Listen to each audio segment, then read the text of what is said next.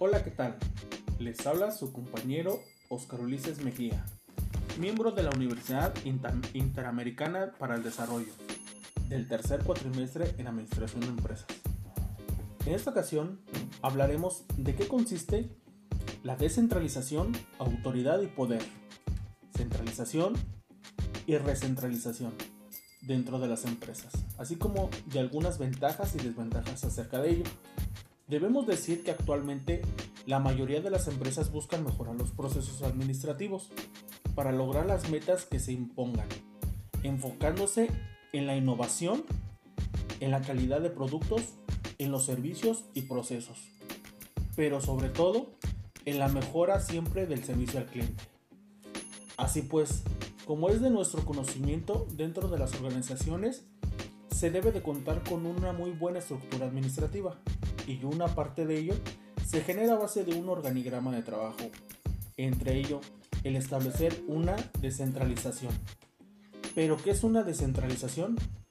Bueno, pues al hablar, al hablar de, de descentralización no es otra cosa que la distribución de cargos, funciones o poderes fuera de la autoridad central. Es decir, al no haber una autoridad inmediata, se le cede los cargos de decisión a otra persona con la facultad de decidir. Sin embargo, al hablar de autoridad y poder, no nos referimos a lo mismo, ya que autoridad es el mando dado a una persona que da especificaciones a un integrante dentro de una organización. Como por ejemplo, a un gerente o un director, pues esta es delegada por la organización. En cambio, el poder es la capacidad, la capacidad o habilidad de influir sobre las creencias en otras personas, como el saber dirigir sin caer al despotismo. Según Jeffrey Pfeffer, para tener poder se necesita principalmente contar con dicha habilidad, tener un interés por ejercerlo y por último y no, y no menos importante, tener una posición que otorgue a una autoridad. Entonces, en toda organización es necesaria una delegación de facultad de decisión, la cual va a permitir otorgarles a los empleados el poder o autoridad para que puedan decidir sin pedir autorización a sus superiores. Obviamente, siempre y cuando cumplan con las capacidades necesarias, es aquí entonces en donde las autoridades es igual que el poder. Debemos, dentro de dichas estructuras administrativas, se pueden contar con diversos tipos de autoridad como apoyo, como lo es la autoridad en línea, que se refiere a la autoridad máxima hacia el resto. El personal de apoyo llamado staff, que ayuda como asesoría y pronta solución, o la autoridad funcional, que es el derecho delegado para controlar procesos, entre otros más.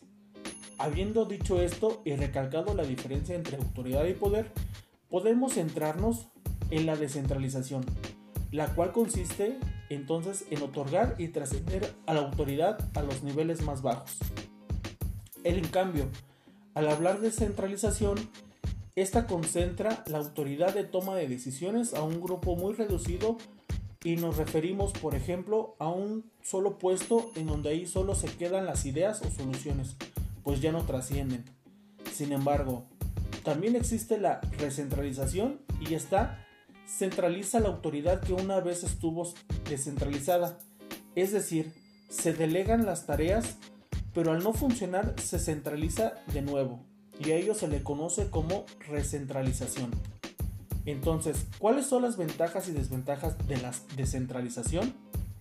Entre las ventajas podemos decir que al distribuirse las tareas alientan a la toma de decisiones y responsabilidades desde abajo, incrementa la motivación, se convierte en una estrategia ágil y eficiente, ayuda a la adaptación al ambiente en cambios rápidos y da libertad en la toma de decisión. En cambio, entre las desventajas o limitaciones encontramos la falta de equipo de trabajo, la pérdida de cierto control entre los administradores, gastos extras por buscar capacitación en gerentes, así como el incremento en la complejidad de las coordinaciones entre otras más. No obstante, estudios demuestran que la mala o inepta delegación es una de las causas de los fracasos gerenciales, llevando a las organizaciones en quiebra. En tanto, A lo largo de esta información hemos venido hablando de autoridad y vemos que es un punto muy necesario e importante, ya que es sencillo delegar tareas a otro dentro de una empresa, pues este se convierte en un arte. Es un modo elemental dentro del acto administrativo. Así que, para cerrar con dicho tema, debo de recalcar que toda aquella persona que funja como autoridad debe de desarrollar una actitud personal siempre positiva, receptiva, de confianza, de disposición e inclusive en los errores de los subordinados y sobre todo de reconocer a los integrantes de trabajo para que todo esto se sume y coopere en un fin mutuo. Espero les haya agradado. Se despide de ustedes su amigo servidor Oscar Ulises. Gracias y que pasen un buen día.